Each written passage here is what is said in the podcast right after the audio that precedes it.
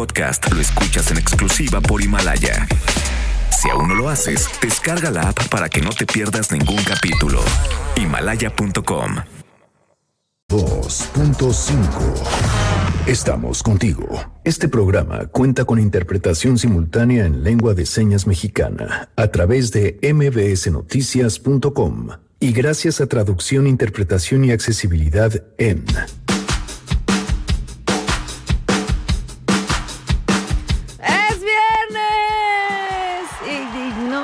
estará Sangre Azteca con nosotros porque siguen de vacaciones, pero a cambio les recordaremos una historia de vida como pocas. Francisco Alanís, Sopitas, el hombre detrás de sopitas.com, un testimonio de vida verdaderamente conmovedor y de gran valor uno de los mejores consejos que alguien me dio en aquel entonces es que tenía que ser constante y tener algo nuevo todos los días, porque si un día entras a una página y el día siguiente entras y ves lo mismo, ya no voy a regresar. Además, desde el movimiento Me Too, en el que se denunció a diferentes personajes de varios gremios por acoso y violencia, la ola feminista no ha parado. Hoy recordaremos una mesa redonda que hicimos justo en el ojo del huracán en abril del 2019. El tema este de a quién le crees, pues obviamente el anonimato pasa a ser una suerte de primera aproximación, perderle el miedo, acercarse a platicar por primera vez en muchos casos qué es lo que le está pasando a esta persona al momento de contarlo. Tenemos buenas noticias y más, así que quédense, así arrancamos a todo terreno. MBS Radio presenta A Todo Terreno con Pamela Cerdeira.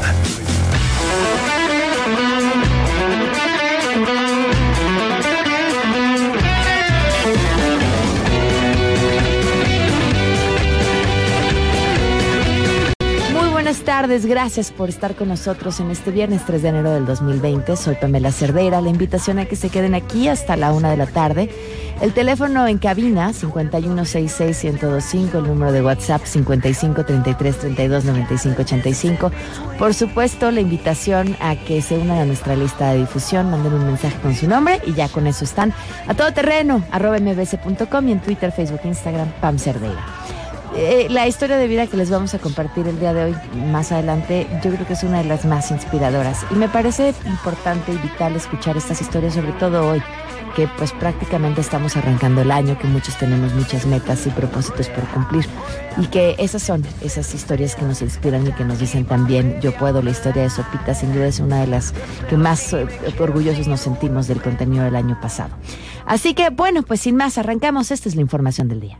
Pamela, muchas gracias. El presidente Andrés Manuel López Obrador lanzó un reclamo muy claro a los estados de la República que lo están culpando o están culpando a su administración por el aumento de impuestos registrado en este inicio de año. No se vale que se le eche la culpa al gobierno federal por esta situación y tampoco por el alza en el precio de algunos bienes y servicios básicos. Así lo dijo el primer mandatario durante su conferencia matutina en Palacio Nacional, donde también se quejó de que algunas entidades pongan como pretexto el tema de la austeridad y la supuesta reducción del presupuesto a las entidades federativas en el paquete económico para este año, con el fin de justificar el incremento en el cobro de los gravámenes cuando no es cierto que se les haya recortado los recursos a los estados. Escuchemos cómo lo dijo. Eso es lo que algunos están diciendo. Se les entregaron los recursos que les corresponden por ley, las participaciones federales. No se vale que nos echen la culpa,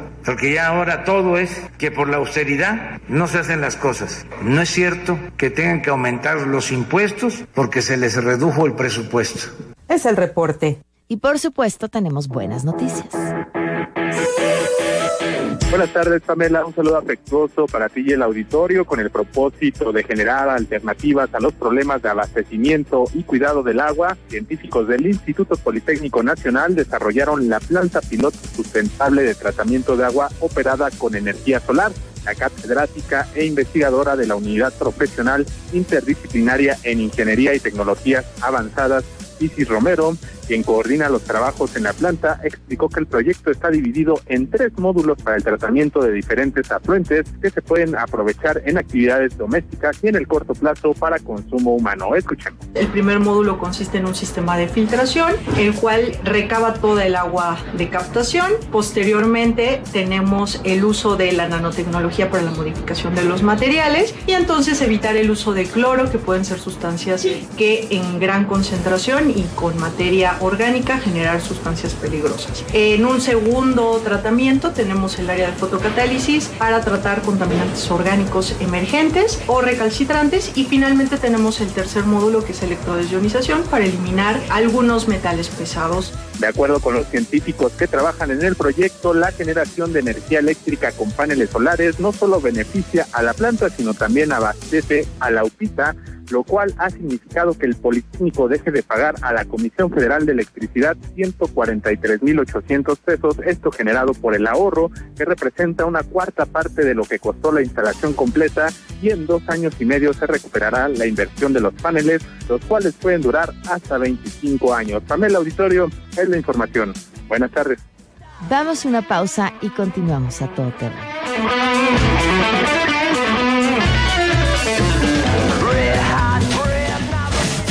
Regresamos.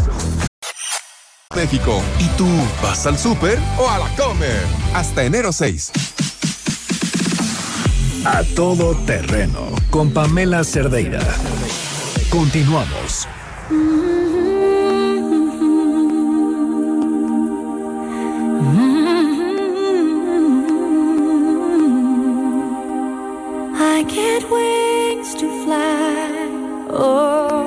Me cuesta trabajo como pensar cómo presentar.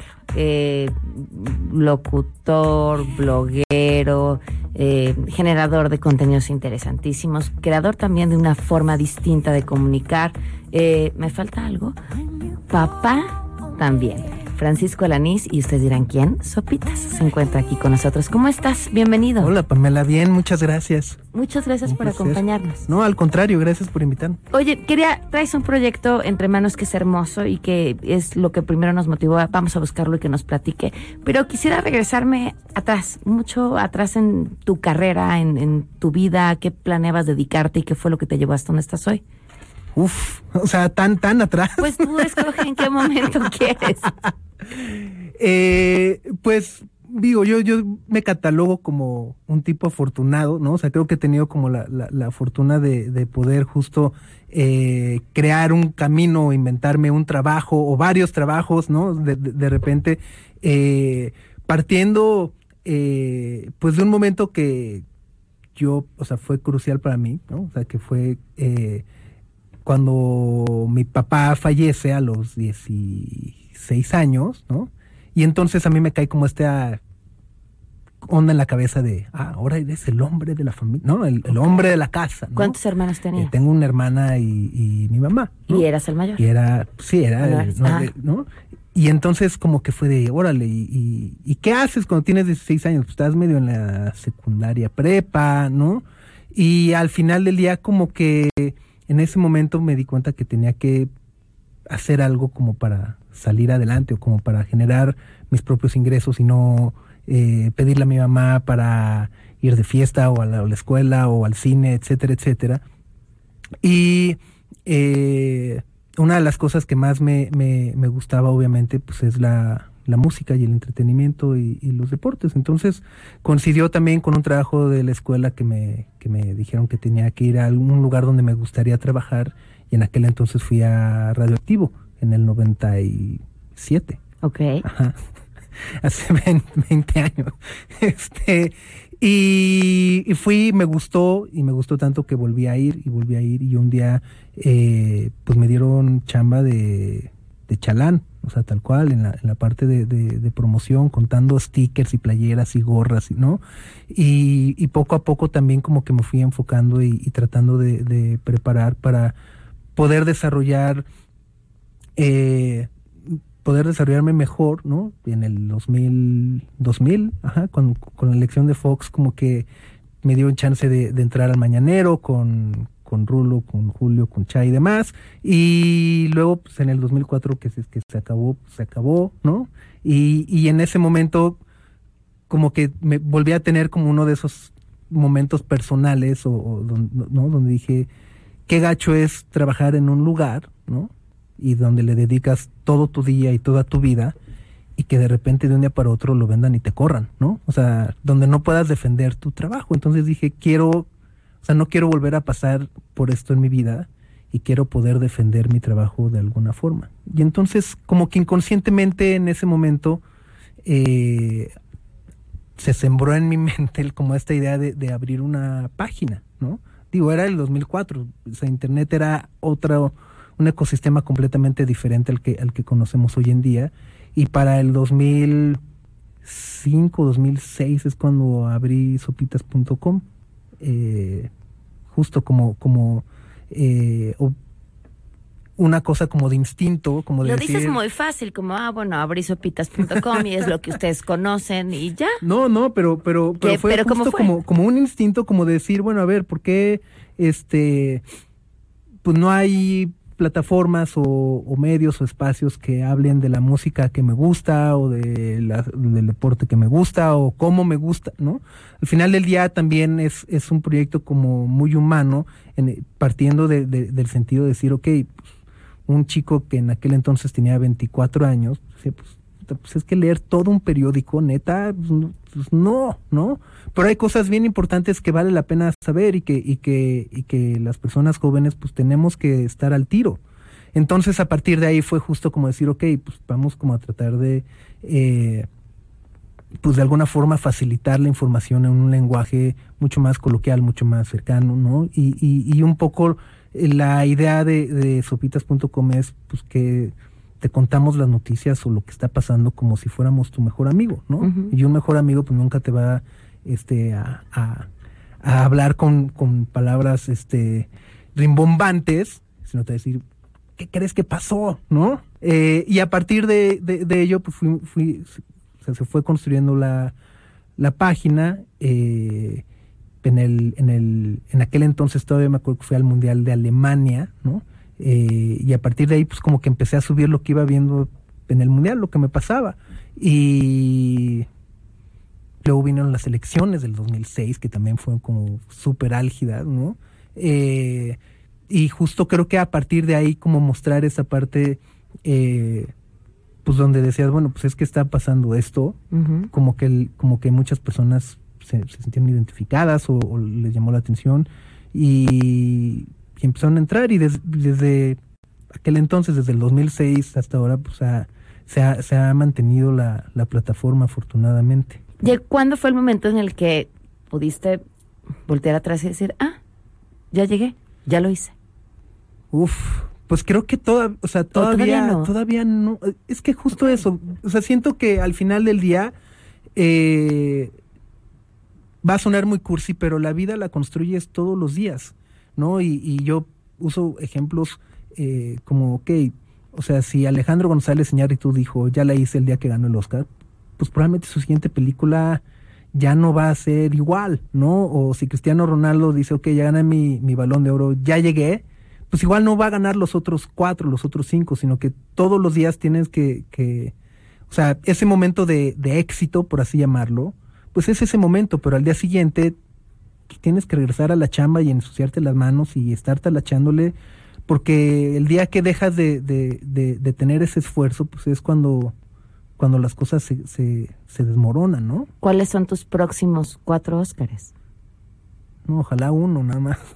¿Qué te gustaría? O sea, en realidad, ¿qué tienes en mente o qué estás persiguiendo hoy? Pues para mí, para mí la meta con sopitas.com es eh, tomando en cuenta el ecosistema que, que, que se vive, ¿no? O sea, que vives en internet y que es un ecosistema que cambia, ya lo digo, todos los días donde hace 10 años la gente entraba a MySpace y luego entrabas a, a Yahoo y, ¿no? O sea, ya hay tantos sitios eh, y plataformas que, que nacen, crecen, tienen éxito y desaparecen. Para mí el principal reto es, es permanecer, ¿no? O sea, y digo, o sea, reinventarnos. Yo tomo como por ejemplo eh, la revista Rolling Stone de, de Estados Unidos, ¿no? Digo, tiene 50, 60 años editándose, hay años que son muy buenos, hay años que son muy malos, hay, ¿no? Pero al final del día ahí está y se mantiene y sigue siendo una referencia. Y para mí ese es el, el reto, ¿no? O sea, decir, ok, pues llevamos 10, pues ok, pues si algún día llegamos a los 15 o a los 20 estaría padrísimo. Ahora vamos al proyecto que te tiene hoy aquí, un proyecto completamente distinto, algo Sí. que nunca habías hecho. Sí, y, y que se llama Un padre en un millón, porque eh, hace ocho meses fui papá, ¿no? Eh, soy, soy papá de un eh, pequeño que nació con una enfermedad que es muy poco común, que se llama complejo OACE, ¿no? Que básicamente es extrofia cloacal, ¿no? ¿Qué es la extrofia cloacal? Pues que los órganos de la línea media, es decir, intestinos, colon, vejiga eh, y demás, pues no se, no se formaron de una manera adecuada, que, que, que están abiertos, y además se combinan con un onfalocele, que es un orificio en el abdomen que hace que estos órganos pues muchas veces puedan salir o, o- o estar fuera del, de- del cuerpo. Eh, por lo que sabemos es como un- un- una enfermedad que ocurre uno en cada 400 mil nacimientos, es poco común, ¿no? Y eh, cuando nace Lucas, bueno, pues los doctores nos dan pocas posibilidades de, de vida, ¿no? Y nos recomiendan trasladarlo a, al centro médico, porque ahí están los especialistas que, que han tratado este tipo de, de enfermedades. Y llegamos a, centro médico, eh, donde pues de ser un, padre que te sientes solo, ¿no? O sea, que dices, ¿por qué? ¿No? O sea, dices, ¿por qué a mí? ¿No? O sea, ¿qué, qué hice mal? ¿Qué pasó mal? Y entonces estás pensando en, híjole, ¿habrá sido este esa cosa que comimos? ¿O habrá sido que, que la alberca? ¿No? O sea, pasan un sinfín de, de, de, de, cosas en la mente tratándote de responsabilizar por lo que ocurrió, cuando al final del día te das cuenta pues que las cosas pasan y, es lo que te toca y pasa, ¿no? O sea, y tienes que poner cara y avanzar y, y, y demás. Entonces mi, mi, mi, mi, mi esposa eh, eh, tuvo una frase que a mí me parece que me iluminó el camino, ¿no? O sea, que, cuando los doctores nos estaban explicando todas las complejidades y demás, mi esposa recién salida de la cesárea, ¿no? eh, dijo, bueno, pues, pues si Lucas lucha, nosotros vamos a luchar con él, ¿no? Y para mí como que en ese momento fue, fue algo muy especial porque me, me marcó el camino, como decir, claro, o sea, como pues vamos a llegar hasta donde haya que- que llegar, ¿no? Nos fuimos al centro médico y, encontramos pues una gran cantidad de, de, padres y, y- de, pequeños que están enfermos, clases, o sea, enfermedades de, todo tipo y que en nuestro día a día pues están olvidados porque no los vemos, no, no están ahí, no, no tienes esa fortuna, entonces no tienes también como esa sensibilidad de decir todo lo que está pasando y, y, y cómo puedes ayudar también, ¿no? Eh, en, en, en su momento es pues, cómo ayudamos y dijimos que bueno pues vamos a tratar de hacer un donatón de sangre no y que venga mucha gente a donar sangre pero eh, aunque en su momento lo, lo pudimos hacer de una manera más controlada, también es como, bueno, ok, pero eso no ¿Y va a solucionar, ¿no? O sea, dona sangre hoy, pero en una semana, ¿no? Y, y estuvimos tratando como de, de, de pensar qué podemos hacer para, para, para ayudar, ¿no? Y después de platicarlo, nos dimos cuenta que, que no tendría que ser un esfuerzo titánico o algo que sea como súper vistoso, o sea, no es decir, no vamos, no es necesario juntar 10 millones de dólares para que sea, para ayudar, ¿no?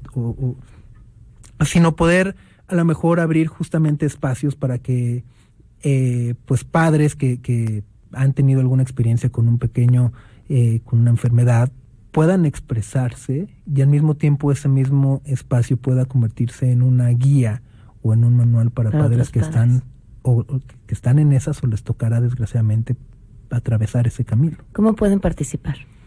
Es muy simple, la página se llama unpadreenunmillón.com y, y los padres que así lo deseen pueden subir su, su historia, ¿no? Básicamente lo, lo, lo que pedimos es comparte tu historia y de ser posible comparte qué es lo que, cuáles son las lecciones que has aprendido en el camino que has recorrido, cu- cuáles son los tips que le podrías dar a cualquier otro padre y no necesariamente tiene que ser un tip eh, médico, porque claramente lo que, lo que buscamos es que si tienes una duda médica, pues vayas con el doctor, ¿no? Pero a lo mejor sí decir, mira, yo descubrí unas meditaciones o me ayuda a irme a caminar por la mañana o me ayuda también de repente estar solo con mi hijo y que mi, y que mi, y que mi esposa pueda descansar. Eh, no, o sea, como todo ese tipo de, de, de consejos o lecciones que muchos padres cuando estás justamente pensando en enfermedades, en operaciones, en medicinas, en enfermeras, en, en el trabajo, en cómo le vas a hacer, etcétera, etcétera, puedas encontrar al menos eh, un, un, bálsamo, ¿no? O sea, palabras de, palabras de alivio le, le, le, llamamos, ¿no? O sea, porque las palabras también pueden dar eh, alivio a muchas personas. Escuché a tu esposa, te escucho a ti, eh, y me imagino porque, porque así es su historia, atravesando uno de los peores momentos de la vida de cualquier ser humano, porque así es. O sea, sí, sí. no hay nada peor por lo que pueda atravesar un ser humano que sea lo que le suceda a un hijo. Y pensando, ¿cómo podemos ayudar? ¿De qué están hechos? De verdad no lo sé, pero es un gusto que nos puedas compartir tu historia. Y escuchando tu historia, encuentro también un patrón. Eh, lo que has creado y lo que has logrado siempre ha sido a partir de lo que tú decidiste contarme hoy como tus crisis murió tu papá y buscaste un trabajo, eh, te quedaste sin trabajo y creaste uno nuevo y estoy segura que de esto saldrán cosas maravillosas. Muchas, muchas gracias. Qué gusto, de verdad. Gracias Al por contrario. acompañarnos. Vamos a una pausa. Regresamos. ¿Y tú vas al súper o a la comer? Hasta enero 6. A todo terreno con Pamela Cerdeira. Continuamos. Aunque se supiera la verdad, se aclarara incluso penalmente, ya me, me hicieron polvo, ya no tengo, no tengo credibilidad como músico y fotógrafo y como escritor, que aparte la mayoría de las cosas que hago son para niños, ¿no?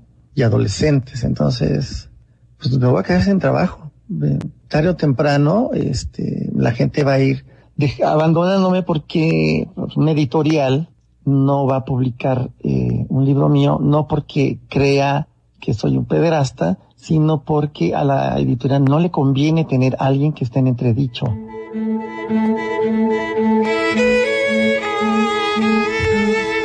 Continuamos a todo terreno. Gracias por estar con nosotros. Invitadas a las que tenemos el día de hoy. Y eh, saludo a Sofía Ramírez. ¿Cómo está, Sofía? Bienvenida. Muy contenta de estar aquí, Pamela. Gracias. Gracias por acompañarnos. Ana Joaquina Ruiz, investigadora del Instituto de Liderazgo Simón de Beauvoir. Bienvenida, Ana Joaquina. Gracias por acompañarnos. Gracias, Pamela. Vía telefónica nos acompañan también Ana Catiria, maestra en Ciencias Penales, criminolo- eh, criminóloga también. Gracias por acompañarnos. Perdón, maestra en Ciencias Penales y Criminología. Ana Catiria, ¿cómo estás? Ah, no está, se nos cortó la llamada. Nos acompaña también María, vía telefónica. Ella es parte de Periodistas Unidas Mexicanas, justamente el grupo que comenzó a dar a conocer los Me Too de periodistas mexicanos en Twitter. Gracias por acompañarnos, María. Hola, muchas gracias por, por el interés. María, pues sin duda me encantaría que tú abrieras esta conversación porque pues has sido parte de estos movimientos que han hecho que hoy estemos aquí sentadas hablando sobre eh, la confidencialidad, sobre el anonimato, sobre las denuncias y sobre lo que tenemos que hacer, que creo que es todavía más importante para que el asunto termine. Eh, me encantaría escuchar tu punto de vista y qué ha sido este proceso desde que ustedes iniciaron el movimiento que hicieron. Eh, bueno, primero eh, muy importante aclarar que no iniciamos el MeToo eh, y de hecho la colectiva inicia y, y está eh, estudiando esta problemática, la venimos platicando desde hace más de un año. Eh, realmente ya como colectiva nos formamos, digamos, de forma oficial en enero. Y lo que nosotras queremos, hicimos en un principio entre varios proyectos fue medir las incidencias de acoso, hostigamiento sexual laboral en los medios periodísticos.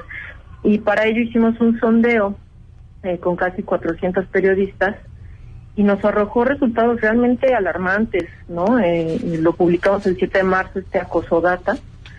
El 73% de las mujeres que trabajan o han trabajado en medios periodísticos en México han sufrido algún tipo de acoso, hostigamiento o agresión sexual. Eh, también vimos, nos arrojó otra cifra muy interesante, 84% eh, no tienen eh, protocolos o no tienen alcance a ellos porque no, no los dan a conocer en sus empresas.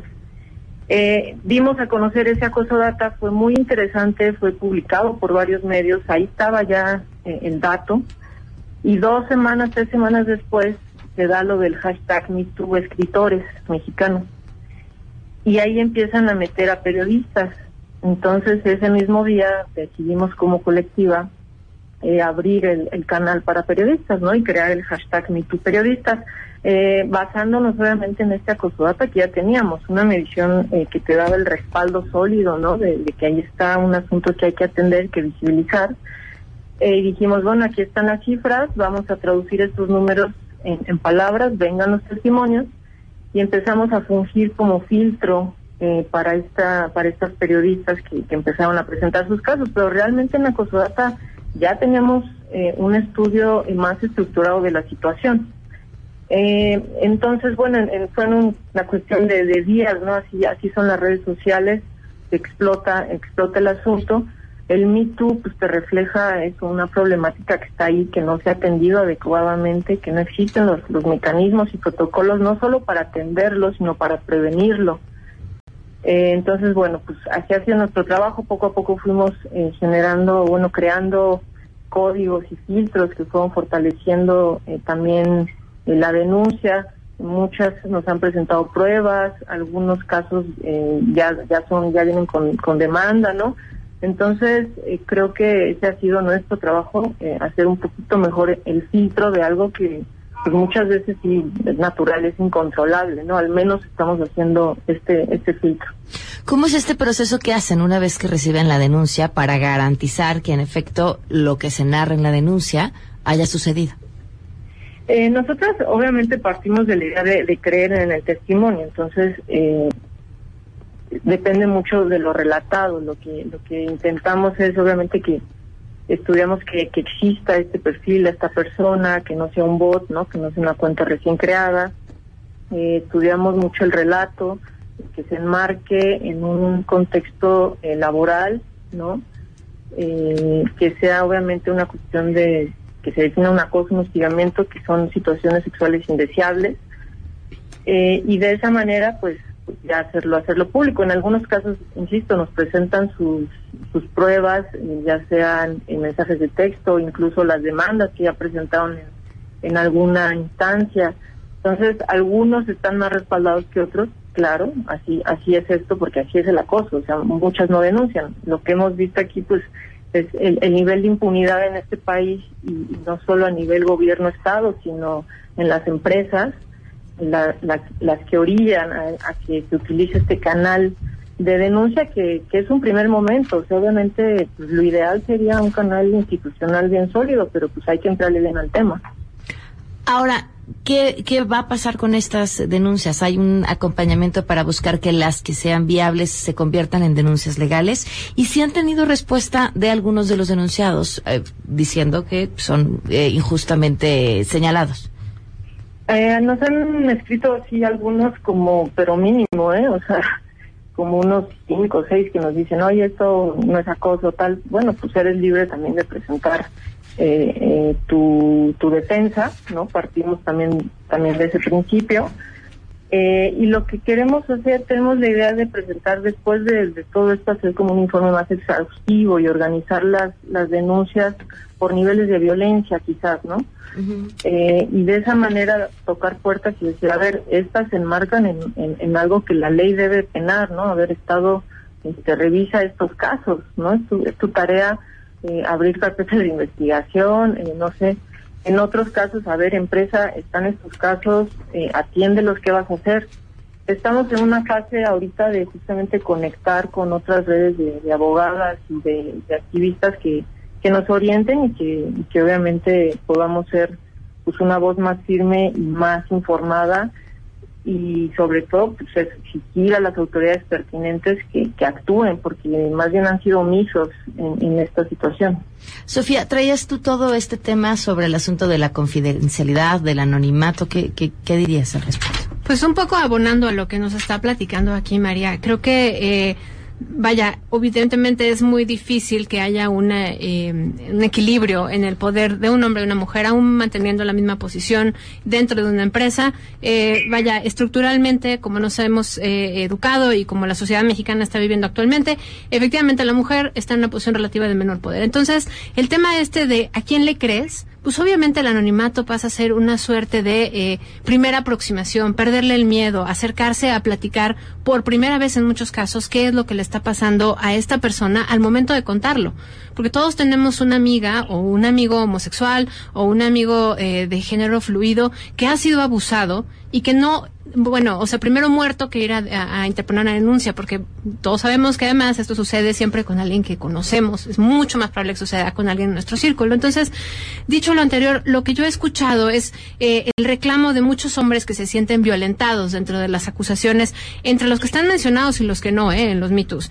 Eh, y decían, es que no se vale, el anonimato está, eh, está acabando con mi reputación, con mi carrera, o, o, o, se sienten reflejados. De repente yo imagino que también es el miedo a, a saberse poseedores de conductas machistas que en algún momento van a morder de regreso, aunque no hayan trascendido propiamente a una situación de abuso, ¿no? Uh -huh. Entonces, en ese análisis de conciencia siento que muchos están brincando y me parece legítima la discusión y creo que hay que darla entre el anonimato y la confidencialidad. Pero como dice María, si no hay ni siquiera protocolos dentro de las empresas, dentro de los medios de comunicación, que en este caso es, es eh, de quienes tenemos el testimonio de primera mano, pues va a ser bien complicado que podamos guardar la confidencialidad.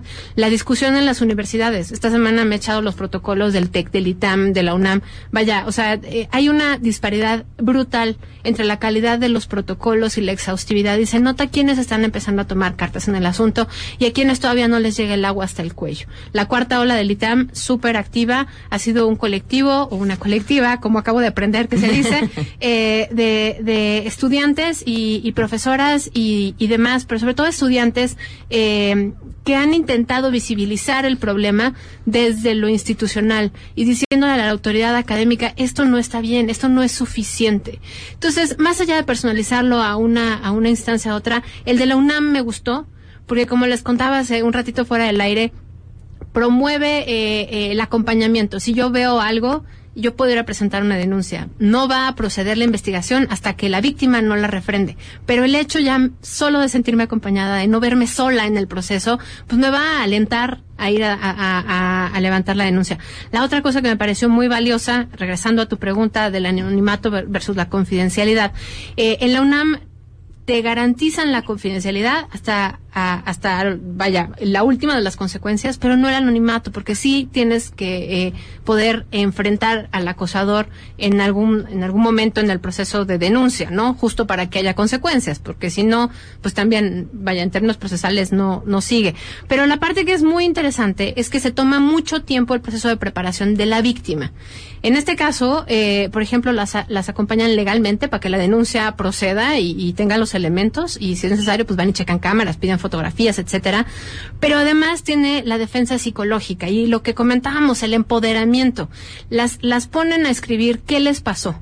¿no? Tú escríbeme, así como lo que está haciendo María a la hora de recabar, o bueno, toda la colectiva de PUM, al recabar toda la historia de lo que les pasó a las mujeres, les permite ver cómo lo que, lo que está en mi cabeza es lo que estoy poniendo en el papel y identificar en ese proceso en qué momento estoy yo siendo eh, empoderada, en qué momento yo puedo poner un alto a estas situaciones para no volver a vivir la misma circunstancia de victimización. Muchas veces pues, la víctima no lo veía venir o simplemente no creía que eso estaba tan mal o, o pensaba que, que, tanto es tantito y le daba entrada y tú tienes el poder de pararlo mucho antes. Bueno, aquí la idea es que la, la víctima no se sienta culpable, que asuma que su pedazo de responsabilidad es acotado, que el de enfrente, el victimario, también tiene una responsabilidad posiblemente mucho mayor a lo que ella en su cabeza tenía. Pero además tenemos esta parte donde acompañamos en, en la narrativa al empoderamiento. Entonces, creo que eh, cuando acompañamos es como si fuera parte de la UNAM. No lo soy, me siento parte de la UNAM, pero no lo soy. Pero creo que esa es una parte que hay que eh, eh, exaltar, resaltar, sobre todo en los protocolos de cualquier instancia, de cualquier organización. Y sí, entender que el anonimato puede ser un primer salto a hablar sobre el tema, a visibilizarlo, a que los propios hombres también digan, oye, a mí también me acosaron, ¿eh? Porque eso también existe. Eh, y, y, la confidencialidad es la garantía que le da la organización de personas, formales o informales, al procedimiento y al trámite que se le da. Eh, platicábamos eh, fuera mm, del aire, Ana Joaquina, sobre qué era el acoso, porque yo creo que sí tenemos que sentarnos también a definirlo y que nos quede claro. Y decías, pues no es lo mismo para todas las generaciones. No, decíamos, o sea, creo que creemos que el- la conversación se tiene que dar, ¿no? O sea, se tiene que dar en términos de poder entender qué es acoso y también se tiene que dar en todos los ámbitos de la vida, ¿no? O sea, no podemos hablar únicamente de acoso sexual, también hay acoso laboral, hostigamiento y de ahí pasamos al abuso, ¿no? Entonces, eh, sí es importante, es importante definirlo y también eh, interesante que en el Código Penal de la Ciudad de México el acoso está definido en términos de el daño que le produce a la víctima, ¿no? Y también creo que tam- tenemos que salir de esta, de esta idea porque justo todas percibimos las conductas de diferente manera, ¿no? Lo que sí necesitamos destacar, por ejemplo, es que necesitamos destacar que hay una violencia estructural contra las mujeres en este país, ¿no? O sea, eh, por supuesto con diferentes grados y en diferentes niveles todas las violencias que estamos enfrentando, pero a mí me parece que el Me Too destaca que hay eh, mucha violencia en, o sea, ahí escondida en la estructura de la sociedad. ¿Y qué es esto sobre lo que tenemos que empezar a platicar y sobre lo que tenemos que empezar a definir, ¿no? O sea, ¿cuáles son los mecanismos de denuncia social de estas violencias? ¿Cuáles son los mecanismos estructurales que tenemos que atender para ir subsanando todas estas violencias? ¿Cómo empezamos a relacionarnos entre hombres y mujeres, entre mujeres y mujeres, entre hombres y hombres? quitando de en medio estas, estas cuestiones que resultan definitivamente o sea, en agresiones, ¿no?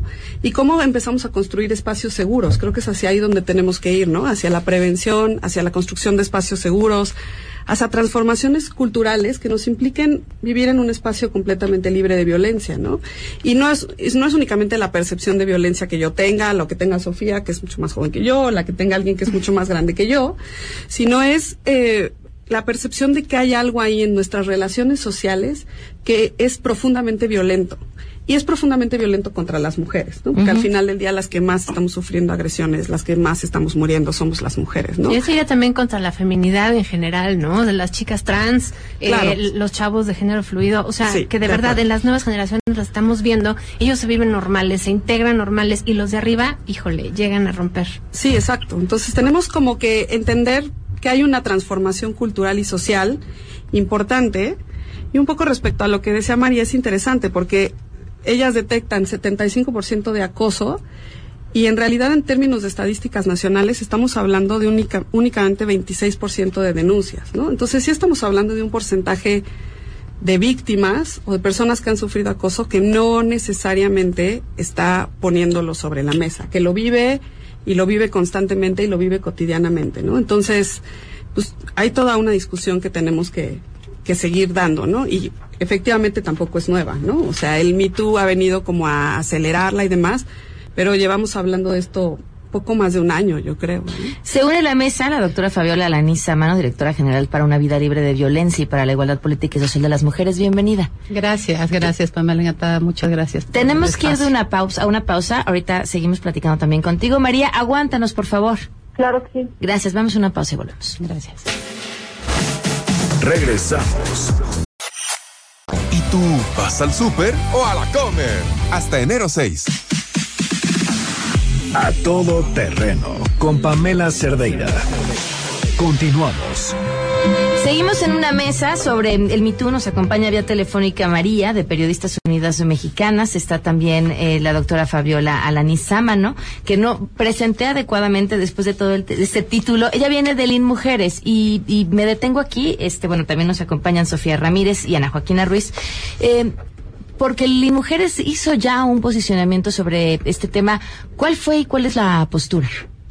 Sí, bueno, eh, la postura es, por supuesto, eh, reconocer la, la valentía, la iniciativa, el esfuerzo de MeToo por eh, visibilizar un tema social que, que nos duele, que tiene que hacerse de alguna manera del conocimiento público para empezar a, a contener, a, a, prevenir eh, eh, la violencia contra las mujeres. Nosotros vemos que hay un antes y un después de MeToo porque es la presencia ciudadanía, ciudadana en un tema que es central, que tiene que ver con la violencia y las violencias, ¿no? Porque también esto te da oportunidad de abrir el debate y decir, esto está sucediendo, hay una pandemia que tiene que ver con las violencias eh, contra las mujeres en violencia, en el caso de la violencia extrema, los feminicidios que tienen y deben ser parte del debate para eh, atender, prevenir, sancionar y erradicar.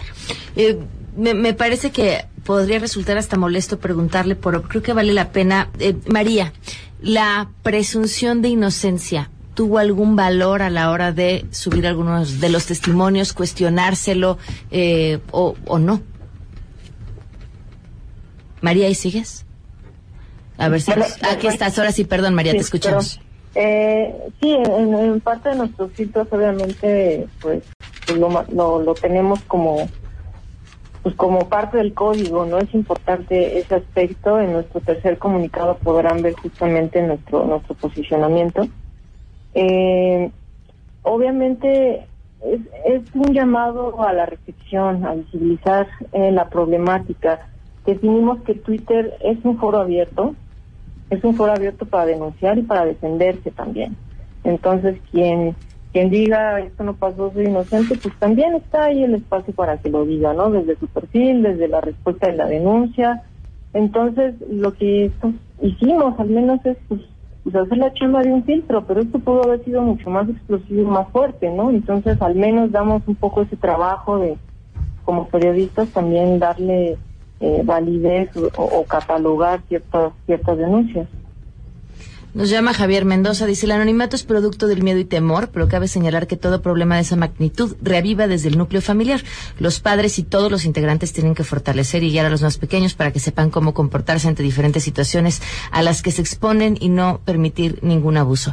Nos queda claro que esta es una conversación que, que, que, que, entre hombres deberían de empezar a tener y yo no sé si le estén empezando a tener eh, con la seriedad que, que amerita. O sea, hablar de sus violencias que se han convertido en actos es una forma, simplemente, una forma de socializar y de entenderse con el mundo y las mujeres que están a su alrededor. Y las mujeres y los hombres, ¿eh? porque también te digo, eh, ampliamente hemos escuchado en diferentes círculos como hombres de 50, 60, 40 dicen, ah, sí, a mí me intentó violar el tío, el, el amigo de mi papá.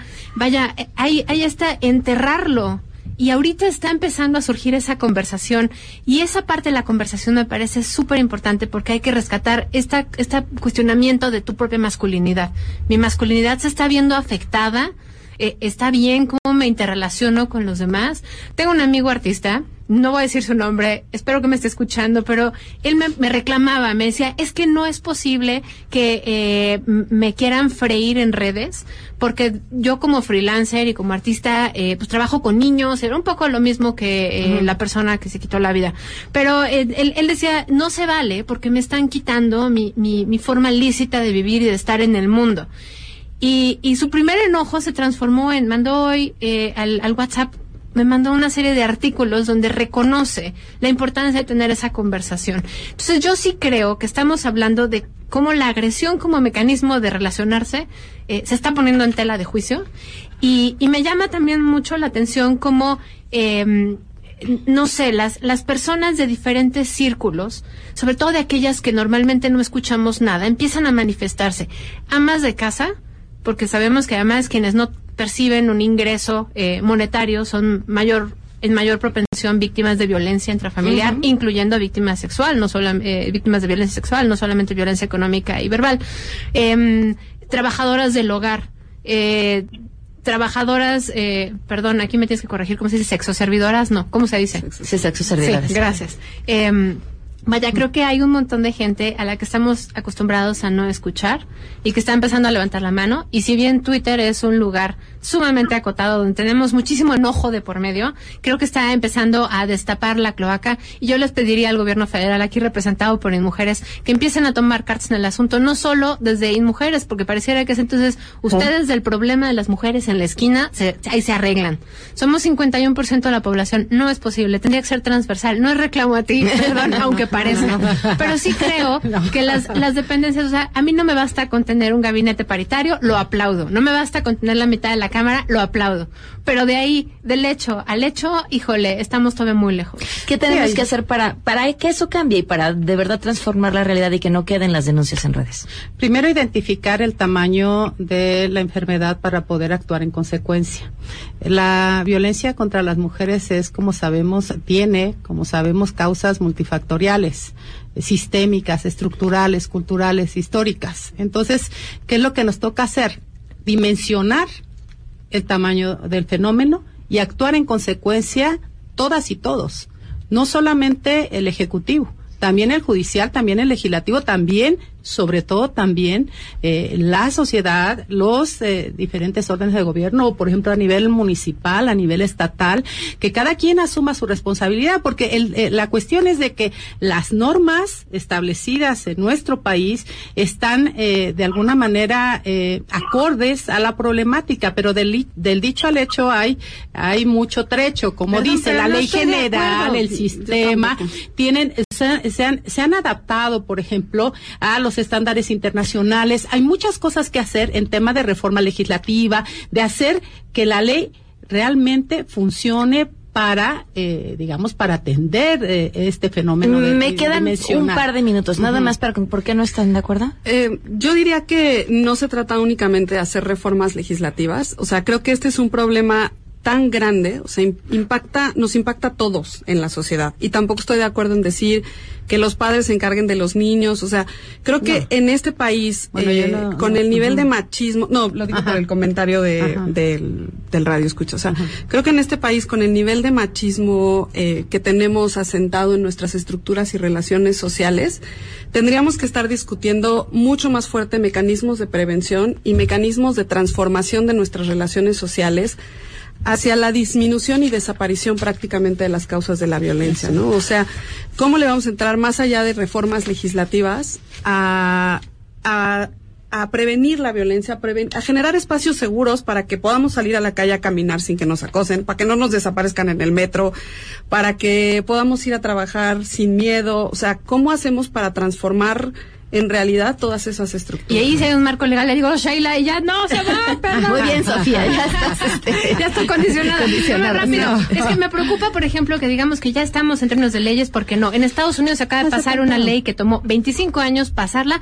que es simplemente que no te pregunten tu último salario en una entrevista de trabajo, porque ¿qué crees? Yo lo Las mujeres yo se salen del trabajo. Espera, espera, espera. No, es no, es, no es suficiente eso. Por la vía de los hechos hay que actuar. Y la manera de prevenir, atender, contener la violencia contra las mujeres. Es no cerrando las guarderías. eh, eh, en primer lugar, nadie no ha dicho que se cierran las guarderías. Yo creo que ahí ha habido un manejo incorrecto del tema de las estancias infantiles. Había eh, una serie de actos de corrupción que no se pueden permitir, pero si alguien está en este momento garantizando la protección y la vida de los ciudadanos, es este gobierno que se ha planteado como filosofía y principio en la cuarta transformación, que implica también la revisión de los actos de corrupción en todos los niveles. Eso no quiere decir ni mucho menos que no se proteja y se vele por la vida de las niñas y los Repitamos niños, esta mesa. ¿no? Tenemos que repetir Sí. esta mesa. Hay mucho más que decir. María, ¿Puedo algo? eh, ¿Puedo sí, tienes algo? Eh, poquito, 30 segundos, pero tiene. Este sí que, bueno, vaya, que no sigan guajes las autoridades, ¿no? El Estado, el gobierno, las empresas, o sea, revisar muy bien estas áreas de recursos humanos.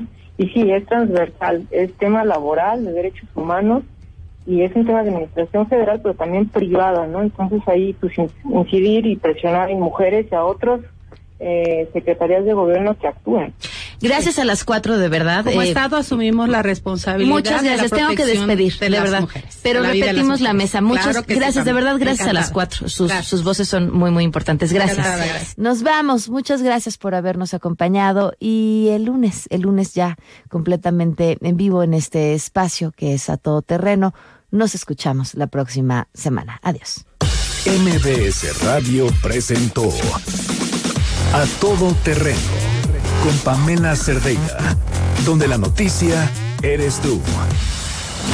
MBS XH MBS 102.5 Estudios y oficinas en Mariano Escobedo 532, Ciudad de México. 180.000 watts de potencia en frecuencia modulada, 24 horas al día. MBS 102.